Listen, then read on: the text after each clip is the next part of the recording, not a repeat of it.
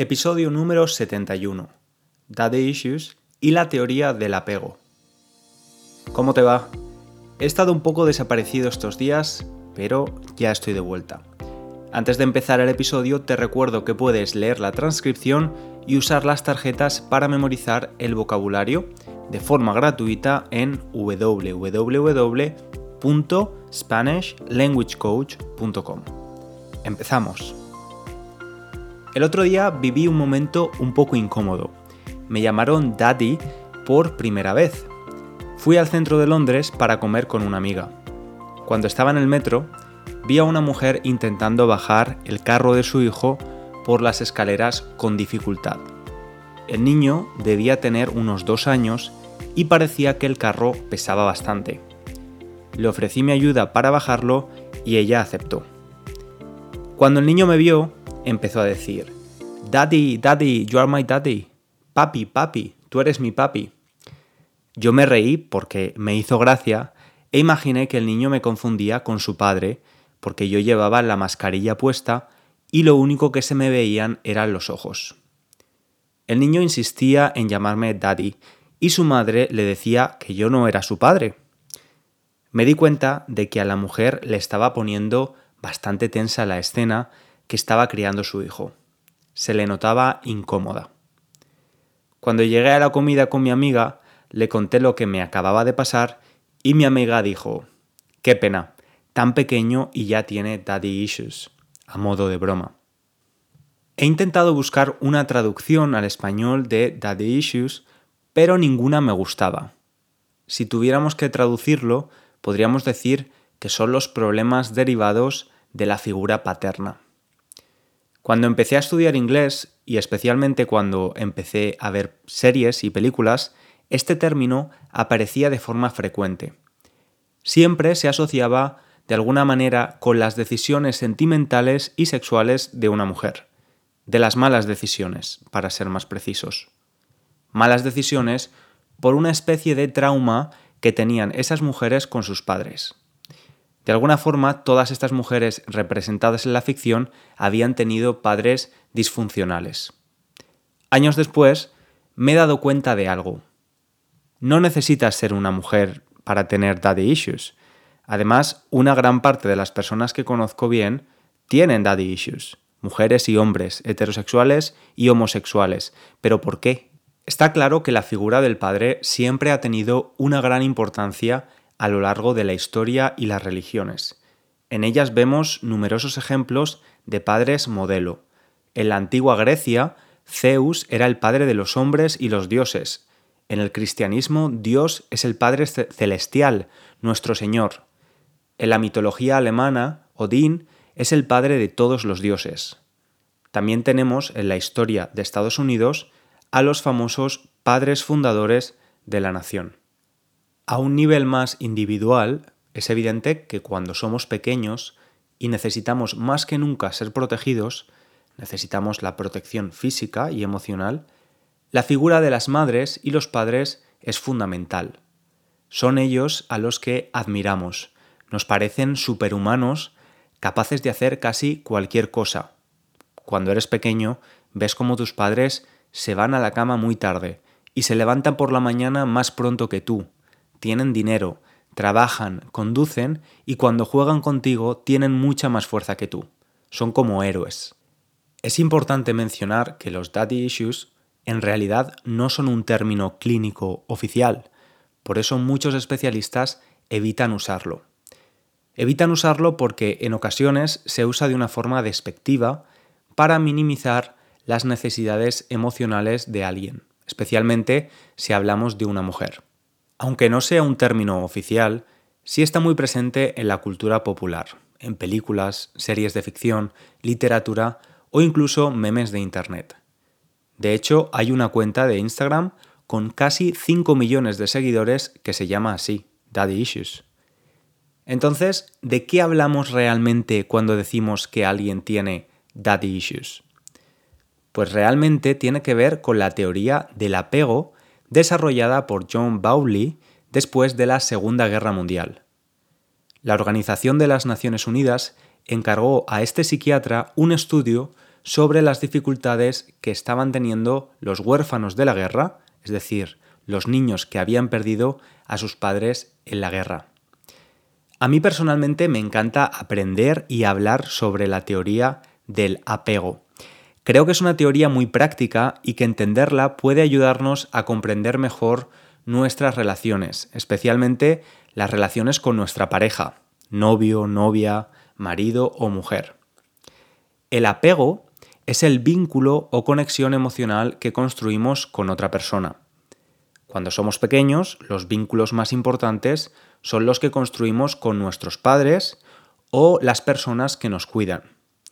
Dependiendo de cómo se haya construido este vínculo, tendremos diferentes patrones de comportamiento en nuestra vida adulta. De este modo, podemos ver que cada persona tiene un tipo o estilo de apego diferente. Hay cuatro en total. El primero es el estilo de apego seguro. Este estilo corresponde a las personas que han tenido unos padres o cuidadores presentes. Cuando eran niños podían explorar el mundo sabiendo que en caso de necesidad sus padres iban a estar ahí para protegerles física y emocionalmente.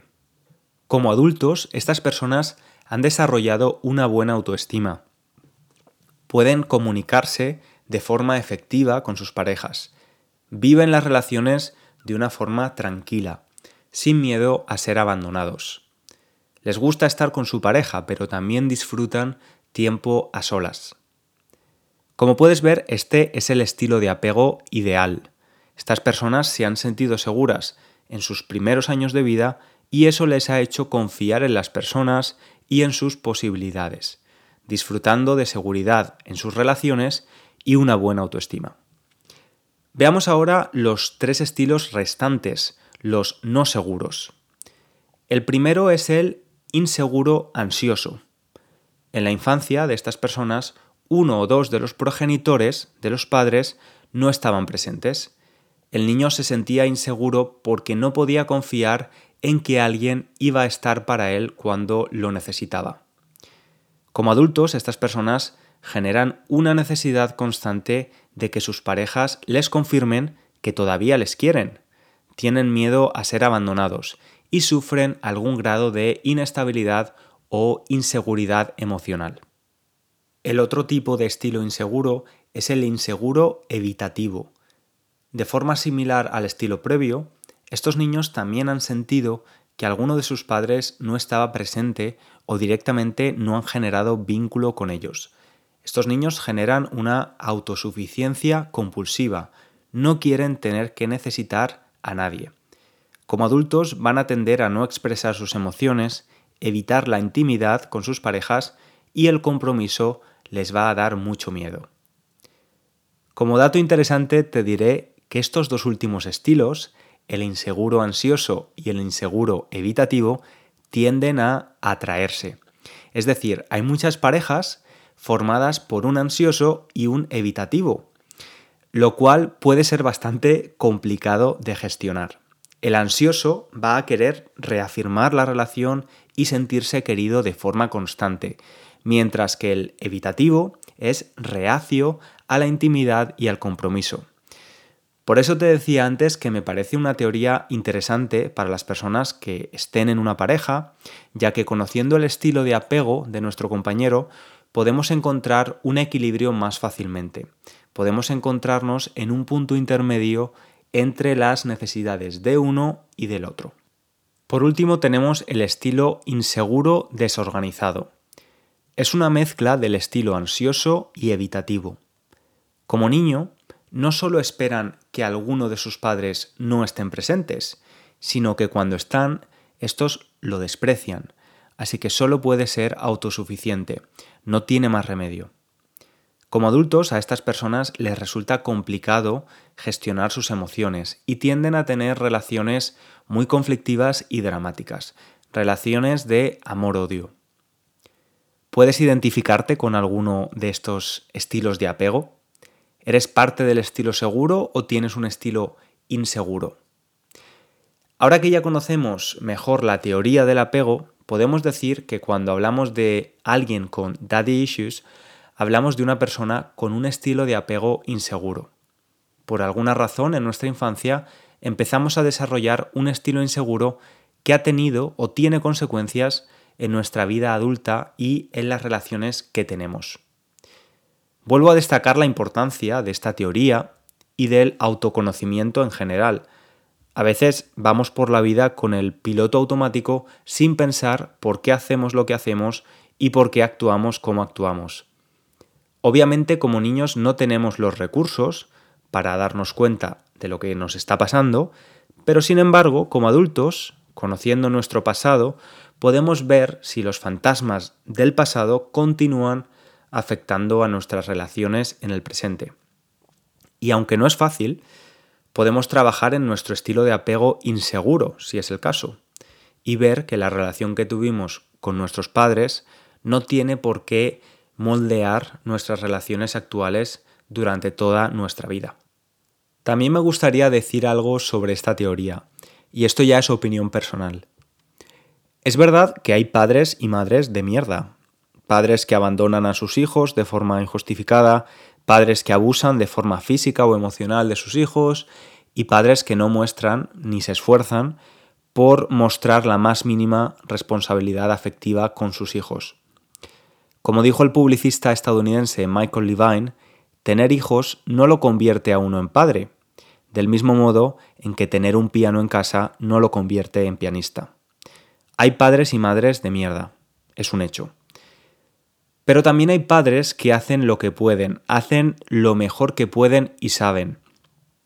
Creo que especialmente hoy en día hay a veces una excesiva preocupación por ser el padre o madre perfecto. A veces nuestros padres han pasado demasiado tiempo trabajando para ofrecernos lo mejor, sin tener en cuenta que quizás para nosotros lo más importante era pasar más tiempo con ellos, por ejemplo. Por eso me parece importante también no caer en la trampa de juzgar o culpar a nuestros padres de forma constante por nuestros daddy issues. Nuestros padres no son esos superhumanos que creíamos que eran cuando éramos pequeños y cometen errores como nosotros. Creo que es importante responsabilizarse como adulto y no quedarse bloqueado en lo que pasó en los primeros años de nuestra vida y culpar constantemente a nuestros progenitores. Y antes de acabar me gustaría intentar explicar también por qué creo que se usa el término daddy issues con más frecuencia, en, en, referencia a la figura masculina, en lugar de hablar de los padres en general o la madre. Tradicionalmente siempre se han asociado a las madres unos comportamientos específicos. Podían mostrarse vulnerables con sus hijos y ser cariñosas, mostrar afecto. Por otro lado, la figura del padre estaba relacionada más con la protección física o la estabilidad financiera, pero no tanto con la protección emocional. Digo tradicionalmente porque afortunadamente las cosas están cambiando. Yo soy un hombre feminista, entendiendo el feminismo como un movimiento que busca la igualdad real entre hombres y mujeres, y cuando se habla de feminismo muchas veces se asocia con algo que solo busca un mayor beneficio para las mujeres, que por otro lado han sido las mayores perjudicadas a lo largo de la historia en muchos ámbitos. Pero el feminismo también busca la igualdad para que las personas, no importa hombres o mujeres, puedan expresar sus sentimientos y mostrarse vulnerables sin miedo a ser criticados o juzgados.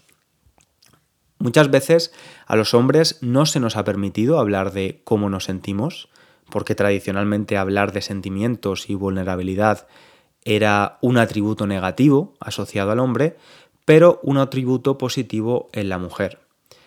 Esto tiene consecuencias y muchos estudios relacionan esto con el hecho de que los hombres consumamos más alcohol y drogas, que las tasas de suicidio masculinas sean mayores, que los hombres vayamos menos al médico y que los hombres tengamos una esperanza de vida menor, es decir, que de media morimos antes que las mujeres. Yo soy de la generación millennial y todavía he tenido que escuchar comentarios machistas cuando algún hombre o yo mismo necesitaban hablar de sus sentimientos o llorar, por ejemplo. Imagino que la situación para mi padre o mi abuelo en la España franquista era mucho peor. Cuando hablo con mis amigos sobre este tema, muchos de nosotros sentimos que nuestros padres, hombres, no han sabido estar ahí para nosotros desde un punto de vista emocional y no han estado porque no sabían cómo hacerlo. No estaban educados para escuchar, para tener conversaciones incómodas. Ni siquiera saben o pueden decir dos palabras que todo hijo o hija debería escuchar. Te quiero. Me parece verdaderamente triste, pero como digo, creo que las cosas están cambiando y los padres de nuevas generaciones están mejor educados en este sentido. Vamos a dejarlo aquí. Recuerda que puedes compartir tus comentarios en la página web o en Instagram, en la cuenta de Spanish Language Coach y si escuchas el podcast de forma regular y usas la app de iTunes para escucharlo, te animo a dejar un pequeño comentario. Si conoces a más personas que estudian español, no dudes en compartir el podcast con ellos. Yo me despido ya, te espero en el próximo episodio y muchas gracias por escucharme. Un abrazo grande.